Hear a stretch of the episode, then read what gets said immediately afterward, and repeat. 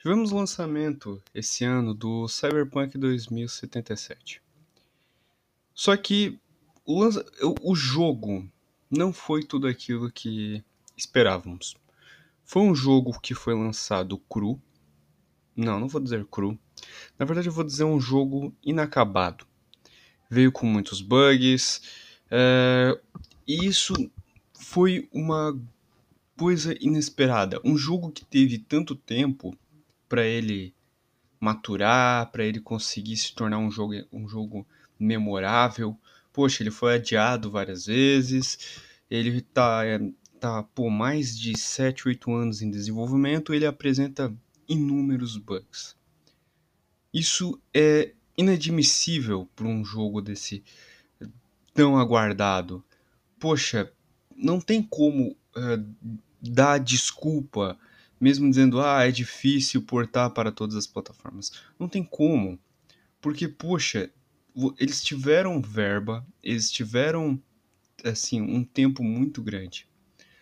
Possivelmente, o que eu posso entender é que eles foram pressionados a lançar, poderia, assim, levar um pouco mais de tempo se, se estivesse adiado pelo menos para possivelmente por mais seis meses, eu acho que eles conseguiriam lançar um jogo completo e acabado, todo polido. Mas fazer o que? Lançar um jogo problemático, com vários erros, como, algum, como os bugs de, de textura que teve, que teve vídeos, um jogo que não é otimizado, que é tão pesado que nem PCs da NASA roda um jogo que do nada ele troca do inglês pro, do português, quer dizer, para o polonês, que ele que do nada dá bug também na não só nas legendas, mas ele dá bug no, na, na, no áudio.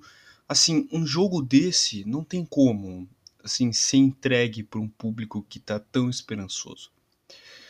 Além do que dar bugs também nas missões, que isso já é uma gota d'água.